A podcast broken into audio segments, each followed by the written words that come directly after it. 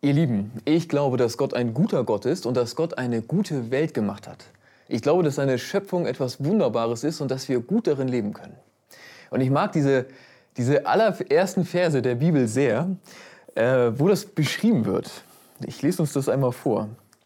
Es heißt hier ganz, ganz zu Anfang schon, am Anfang erschuf Gott Himmel und Erde. Die Erde war wüst und leer und Finsternis lag über dem Urmeer. Über dem Wasser schwebte Gottes Geist. Und Gott sprach, es soll Licht werden. Und es wurde Licht. Und Gott sah, dass das Licht gut war. Und dann, dann geht es so weiter und das, Gott sah, dass es gut war. Es wiederholt sich immer. Gott schafft die Welt und es war sehr, sehr gut. Und ich, ich empfinde etwas davon. Ich, ähm, ich bin auch gerade in einer sehr schönen Lebensphase. Ich arbeite nur halb und habe zur Hälfte Elternzeit. Das sprich, ich habe ich hab Zeit mit meiner Familie, ich habe Zeit mit meinem Sohn. Ich, ich sehe, wie er, wie er jeden Tag was kann, was er gestern noch nicht konnte. Ich sehe die blanke Freude in seinen Augen, wenn, wenn wir dem Hund begegnen. das, das reicht wirklich, um ihn ähm, ja, in Ekstase zu versetzen. Du merkst, ich, ich bin davon überzeugt, Gott ist ein guter Gott, Gott macht eine gute Schöpfung und wir leben, von, wir leben davon. Und wir können das erleben und es ist einfach wunderbar. Es passiert dann aber natürlich auch, also stell dir vor, mein, mein, mein Sohn spielt jetzt einen Moment für sich alleine so und ich, äh, ich hole mein Handy raus, ich gucke da drauf und ich sehe, was in der Welt so passiert. Und es ist wie so ein, das ist irgendwie so ein, wie ein Aufwachen von einem wunderbaren Traum in eine ganz harte Realität. Und ich sehe das ganze Leid. Und dann verändert sich natürlich meine Gefühlswelt sofort. Also es entsteht Angst, es entsteht auch äh, Kummer, Ärger, bisschen Scham, weil ich denke, andere Menschen haben es so schlecht und mir geht es so gut gerade. Ähm, es ist, es ist ein, ein, ein, Gefühlmix, ein Gefühlsmix. Und ich, ich, ich habe mich gefragt, wie kann man damit gut leben? Und wie passt das vor allem damit zusammen, dass ich glaube, dass Gott gut ist?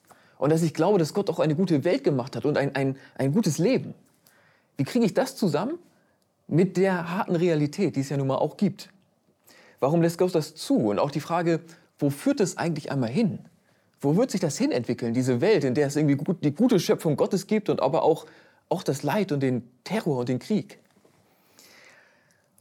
Was mir persönlich hilft, und das habe ich heute vor mit uns, was mir persönlich hilft, ist einmal so ein bisschen rauszuzoomen und wirklich auf die ganz große Geschichte Gottes zu gucken. Ja? Also die Bibel sozusagen in, in Gänze.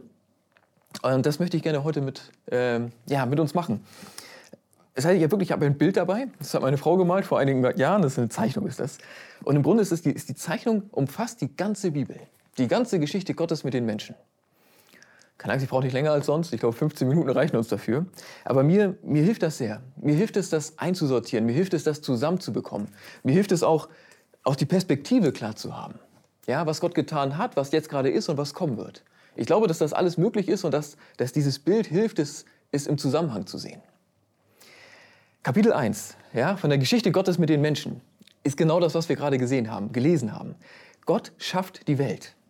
Und die Bibel beschreibt das so in zwei Berichten. Er tut es mit seinem Wort und er tut es mit seinen Händen. Auf jeden Fall macht Gott eine wunderbare Welt. Und in dieser Welt ist alles in Harmonie.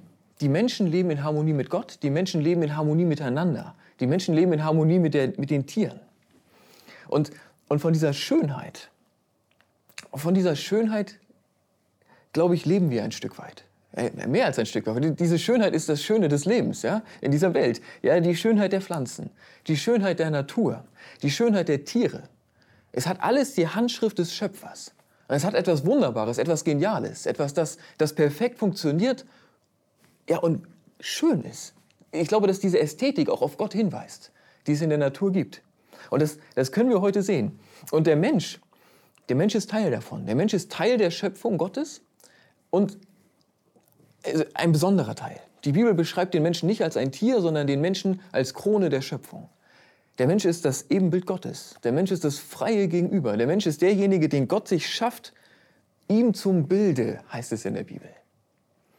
Und das ist mir wichtig, ja. Gott schafft den Menschen als ein freies Gegenüber, ihm zum Bilde und er, er vertraut die ganze Schöpfung dem Menschen an.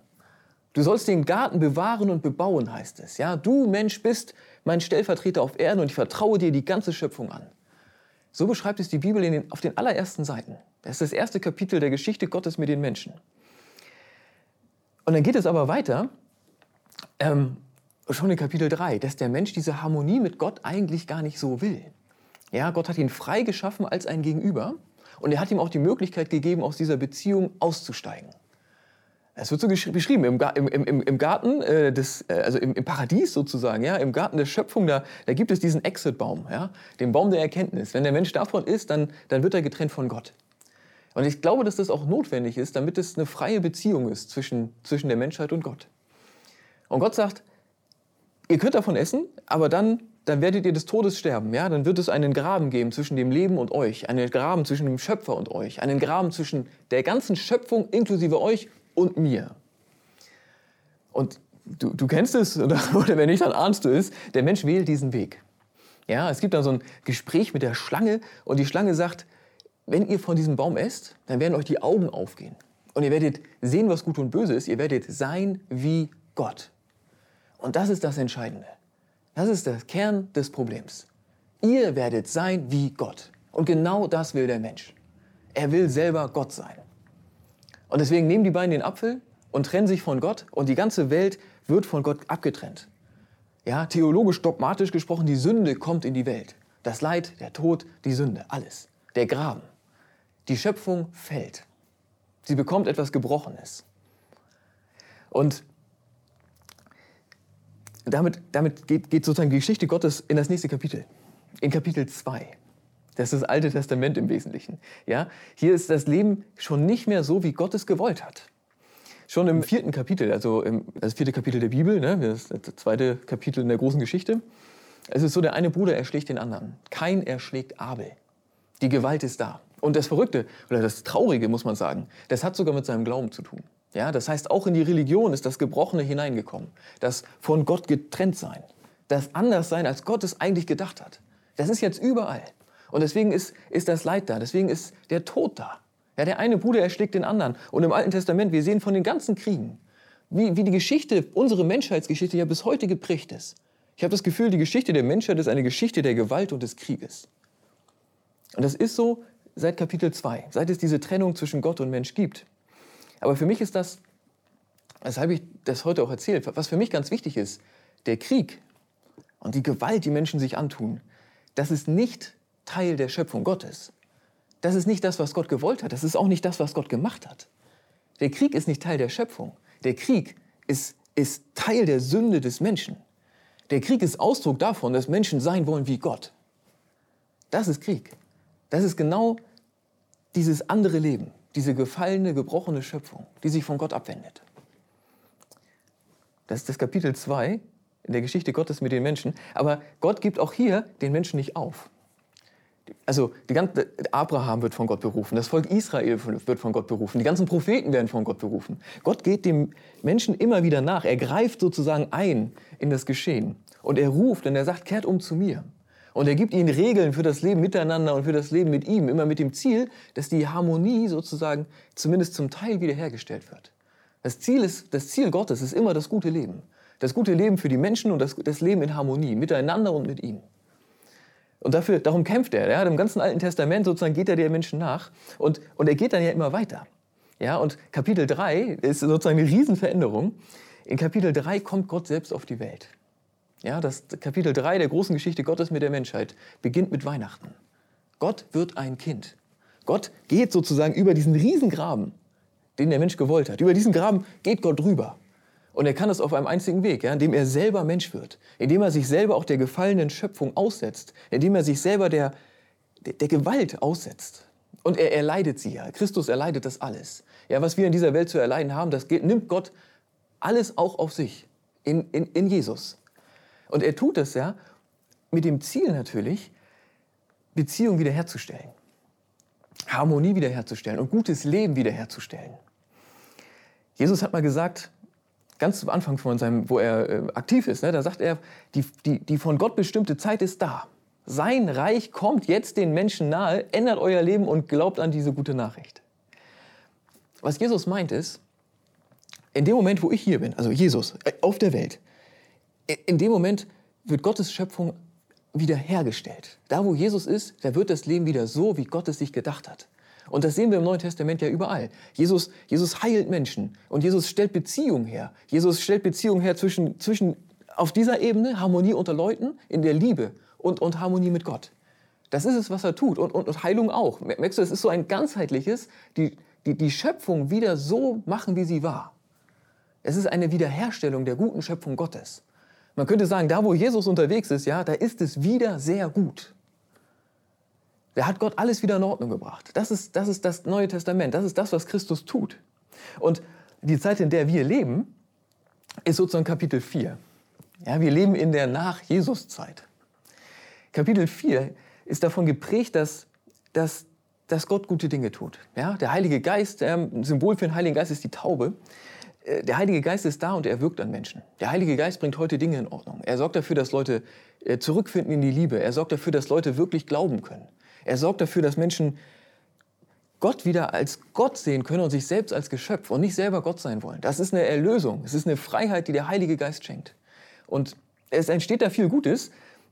Und trotzdem leben wir immer noch in dieser gebrochenen Welt. Ich empfinde das so, was wir jetzt haben, ist eine, eine wirklich umkämpfte Zeit. Wir leben, wir leben in einer umkämpften Zeit. Es gibt die, die gute Schöpfung Gottes. Ja, ich, ich, ich finde mal, also das ist natürlich meine persönliche Situation, aber ich, ich sehe das, wenn, wenn wie unser Sohn aufwächst, das ist einfach nur wunderbar. Gott hat es gemacht, bin ich mir sicher. Das ist da. Es ist, es ist das erneuerte Leben durch, durch Christus da. Ja, Gott tut gute Dinge. Es ist aber auch noch die gefallene Welt da. Es ist auch noch das Gebrochene da. Und das alles ist in, einer, in einem Kampf miteinander. Das ist das, was wir erleben. Das ist das, für mich, merkst du, für mich ist das ganz wichtig, weil mir das das erklärt. Das ist für mich die Erklärung, warum, warum es das alles gibt und warum es sowohl diesen fetten Segen gibt, als auch diese Erlösung, als auch das Leid. Die Antwort für mich ist, und ich bin der Meinung, dass das die Antwort der Bibel ist, ähm, wir leben in einer umkämpften Zeit. Das ist unsere Zeit. Das ist die Nach-Jesus-Zeit. Und das ist etwas, dieser Kampf geht sehr tief. Also ich möchte das nicht im Sinne von, ja, das ist jetzt die abgefallene Welt und, und, und ich, ne, ich bin was anderes so, sondern das ist ein Kampf auch in uns. In uns. Ich bin doch auch einerseits von, von, von Christus erlöst, ja, und ich glaube, dass der Heilige Geist an mir Dinge getan hat und tut und so. Ich bin aber auch gefallene Welt. Ich bin aber auch, ich kann so garstig sein, ja, so lieblos. Und das, ähm, ja, das möchte ich euch auch vorlesen. Das ist etwas, das war von Anfang an so. Das hat der Apostel Paulus schon in Ephesern geschrieben. Also, dass es so sein wird, dass es diesen Kampf geben wird und dass das auch in ihm drin ist, dass es auch was Persönliches ist. Er hat ihn geschrieben, Epheser 4. Deshalb sollt ihr den alten Menschen ablegen, denn er entspricht der früheren Lebensweise. Er wird sich zugrunde richten durch seine trügerischen Begierden. Lasst euch dadurch erneuern Lasst euch dadurch erneuern, dass Gottes Geist in eurem Verstand wirkt. Und zieht den neuen Menschen an wie ein Gewand. Denn er ist nach Gottes Bild geschaffen und dadurch fähig zu wahrer Gerechtigkeit und Heiligkeit. Was Paulus hier sagt, ist doch, im Grunde übersetzt das alles auf uns persönlich. Er sagt, wir sind alte Welt und wir sind neue Welt. Alter Mensch und neuer Mensch. In uns tobt dieser Kampf. Und Paulus fordert die Epheser jetzt auf, ja, zieh den neuen Menschen an. Ja, entscheide dich für das Gute. Lass den Heiligen Geist in dich wirken. Öffne dich dafür. Wie auch immer. Ähm, mir hilft es total. Ich glaube auch, mir hilft, diesen, diesen neuen Menschen anzuziehen. Ja, das ist ja wie so ein Bild. Mir hilft dabei, auf dieses Bild zu schauen, auf diese große Geschichte Gottes mit den Menschen. Weil das für mich das sortiert, was da ist. Und das hilft mir, Gott zu danken, Gott zu bitten und auch zu hoffen auf das, was kommt. Denn wir leben, wir leben in einer guten Schöpfung. Gott hat eine wunderbare Schöpfung gemacht. Es lohnt sich, die zu bewahren und es lohnt sich, sich an ihr zu freuen. Wir, wir erleben aber auch, dass die Schöpfung getrennt ist. Wir erleben die Gefallenheit der Welt. Wir erleben Erneuerung und Kampf. Beides. Und wir werden noch etwas erleben. Ja, das sind die ersten vier Kapitel. Wir werden noch ein fünftes Kapitel erleben. Die Bibel beschreibt das in Bildern, aber sie beschreibt es eindeutig. Und zwar sagt sie, es wird eine Zeit geben nach der Zeit, die wir jetzt gerade haben. Ein fünftes Kapitel. Es wird eine Zeit geben, in der Jesus ein zweites Mal wiederkommt, in der es auch ein, ein Gericht gibt. Ähm, das spricht, wo wirklich festgelegt wird, was ist Recht, was ist Unrecht, ja? was ist richtig, was ist falsch. Es wird dieses Gericht geben und dann, dann wird Gottes Reich sich durchsetzen. Dann wird sozusagen das, was mit Jesus angefangen hat, diese wiederhergestellte Schöpfung Gottes, diese neue, wiederhergestellte, völlige Harmonie, die wird sich ausbreiten und die wird überall sein. Und das ist, ähm, das, ist das, was kommt. Das ist das, worauf wir hoffen. Das ist das, worum wir Gott auch bitten dürfen, dass das passiert. Ja, ein kleines bisschen davon schon jetzt und irgendwann alles. Ich möchte euch das vorlesen, wie das aussehen wird. Dieses fünfte Kapitel, das liegt ja in der Zukunft und kein Mensch ähm, weiß es wirklich, ja, sozusagen, es ist ja noch nicht da, aber Gott hat einige Menschen schon was sehen lassen, wie es ungefähr wird. Unter anderem Johannes, der die Offenbarung hier geschrieben hat. Und Johannes sitzt auf einer Insel und Gott lässt ihn sehen, wie Kapitel 5 sein wird. Und er, er schreibt das hier. Dann sah ich einen neuen Himmel und eine neue Erde. Denn der erste Himmel und die erste Erde sind vergangen und das Meer ist nicht mehr da. Und ich sah die heilige Stadt, das neue Jerusalem. Sie kam von Gott aus dem Himmel herab für die Hochzeit, bereit wie eine Braut, die sie für ihren Mann geschmückt hat.